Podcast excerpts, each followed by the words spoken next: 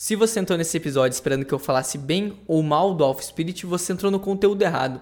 Porque nesse episódio aqui eu vou falar sobre masculinidade tóxica, machismo e o caso que aconteceu com o Alpha Spirit. Esse aqui é o podcast do NER. Eu sou o NER e se você não sabe quem que é Matheus Donadelli, quem que é Alpha Spirit, eu vou dar uma resumida bem breve aqui para você. Matheus Donadelli é um cara de uns 24 anos que tem um canal sobre desenvolvimento pessoal. É aquele típico canal sobre homem macho, homem alfa. Para você que não sabe, quem produz esse tipo de conteúdo define geralmente os homens em duas categorias: os alfas, que são os bem-sucedidos, os fitness, aqueles caras, sabe, macho, e os betas, que são os caras tipicamente fracassados. E o seguinte, o que aconteceu e qual que é a polêmica envolvendo o Matheus Donadelli? Seguinte, ele estava numa live lá com a namorada dele, dando dicas sobre relacionamento, até que do nada começaram na, no chat no Instagram lá mandar: Ah, você é corno? Ah, você é beta. Isso daí foi o suficiente para tirar ele do sério a ponto de, tipo, ele literalmente estourar, ter meio que uma crise, assim. Começou a xingar todo mundo, começou a falar que todo mundo ali era beta, começou a xingar pra valer. Ele chegou a um ponto de tirar a camiseta e mostrar os músculos deles. Começou, ah, olha meu shape, olha como eu sou. Quem é você para falar de mim? Você é um adolescente, eu pago as minhas contas, eu pago essa minha casa e blá blá blá. E começou a falar esse tipo de coisa. É, eu vou deixar o link do vídeo na descrição porque eu acho que vale a pena você assistir depois que você escutar isso daqui. Porque você vai visualizar bem que eu não estou exagerando. Foi exatamente isso que ele falou.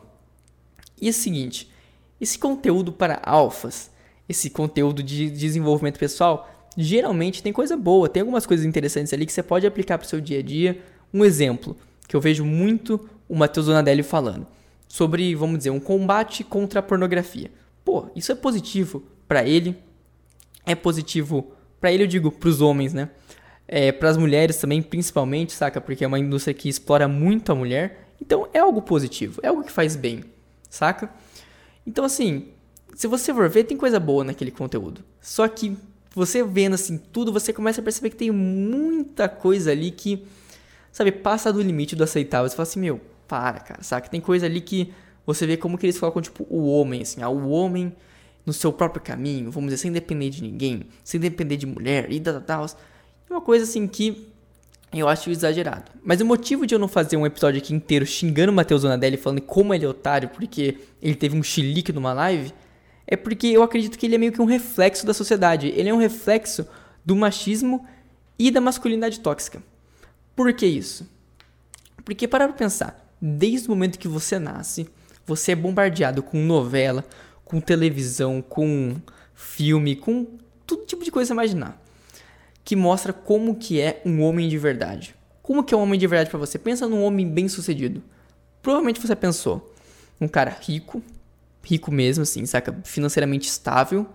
Um cara provavelmente alto, musculoso, bonito, assim, saca? Com aquele queixo bem definido, saca? Então você pensa num cara bem assim, o estereótipo do que, que seria um homem, sabe, bem sucedido. E isso aí é bombardeado em tudo que é lugar. Para pensar, vamos dizer, pensa no super-homem. Como que ele é? Saca? Ele é tipo um cara alto, bonito definido. Isso daí vai entrando na sua cabeça aos poucos. Tudo que você vê tem isso, cara. Tudo que você for consumir de mídia vai ter esse homem de, sabe, eles vão tentar jogar isso aqui para você. Isso faz com que se venda mais produtos, que, que coloque também, tipo, um tipo de beleza, um tipo de como o cara tem que ser inalcançável, porque além de tudo isso, ele tem que ser, tipo, inteligente, tem que ser culto, ele tem que ser bom em tudo, ele tem que ser bom em esportes, ele tem que manjar de todo tipo de conteúdo. Isso faz com que o cara pire. E é isso que eu vejo no Matheus Donadelli. É um cara que, assim, ele tem com 24 anos, saiu da casa dos pais.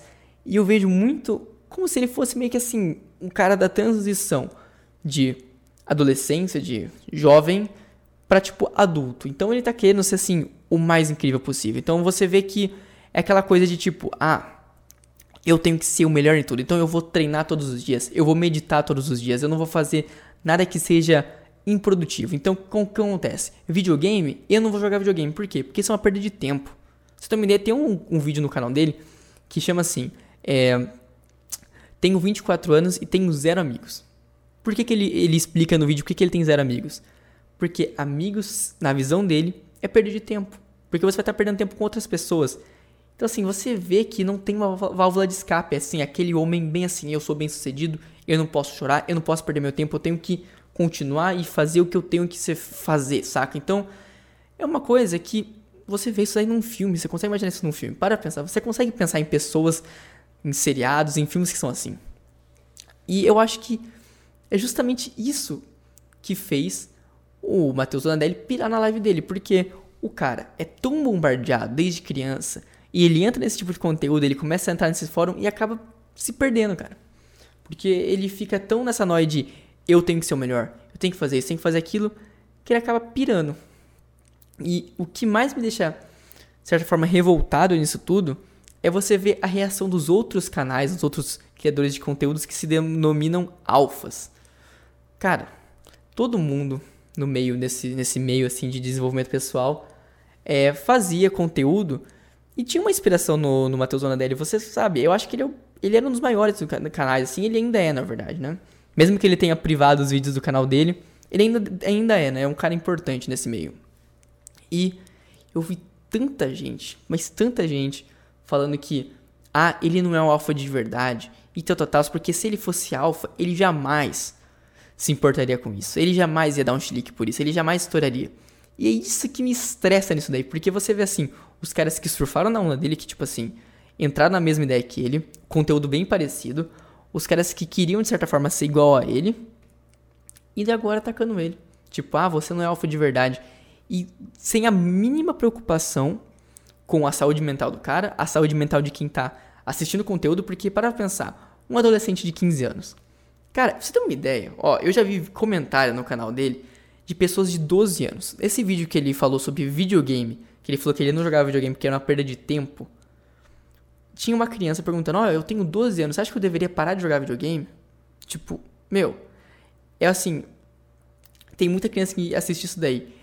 Então, eu sinto que as pessoas não estão preocupadas com a saúde mental do próximo. Então, tipo assim, ó, dane-se, tá ligado? Se você não é alfa, você tá errado. E tô nem aí. Você não é alfa. Eu sou alfa de verdade.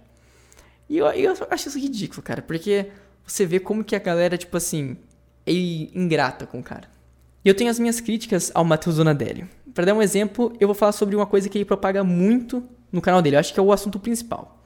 NoFap. Se você não sabe o que é NoFap, é o ato de você não se masturbar, é o ato de você praticar retenção seminal.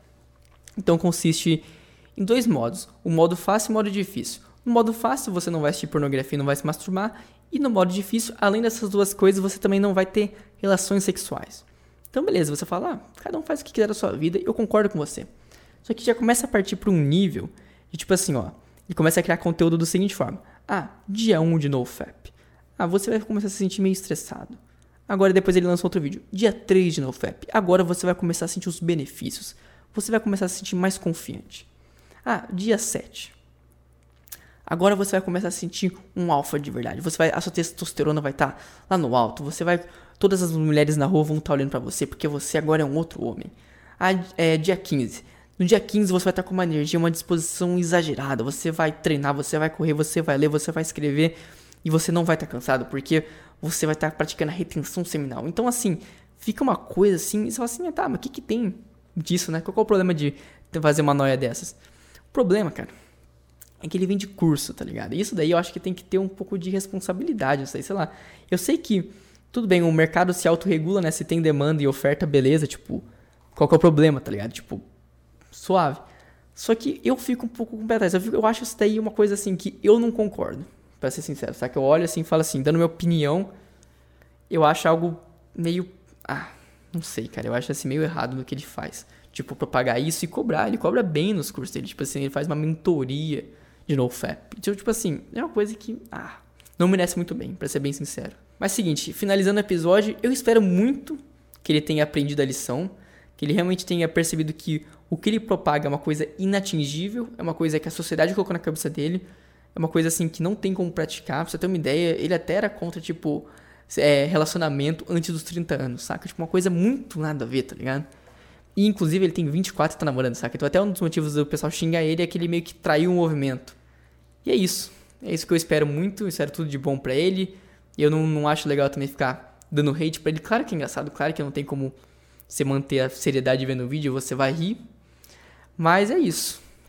Manter um pouco de empatia também. Eu falar, pô, cara novo, o cara errou, o cara achou que era uma coisa e a outra. E torcer para que ele tenha aprendido a lição. Porque se ele não tiver aprendido a lição, aí pode zoar. E é isso. Se você gostou do episódio, se você está assistindo no YouTube, dá um like, se inscreve, compartilha nas suas redes. Se você está vendo no Spotify, no Deezer, escutando na Apple, é, segue aí, coloca nos seus stories do Instagram, compartilha para seus amigos que vai estar tá fortalecendo aqui.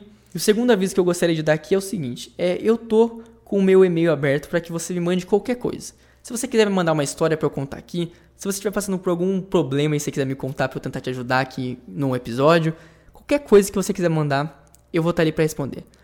O e-mail é podcastdoner@outlook.com.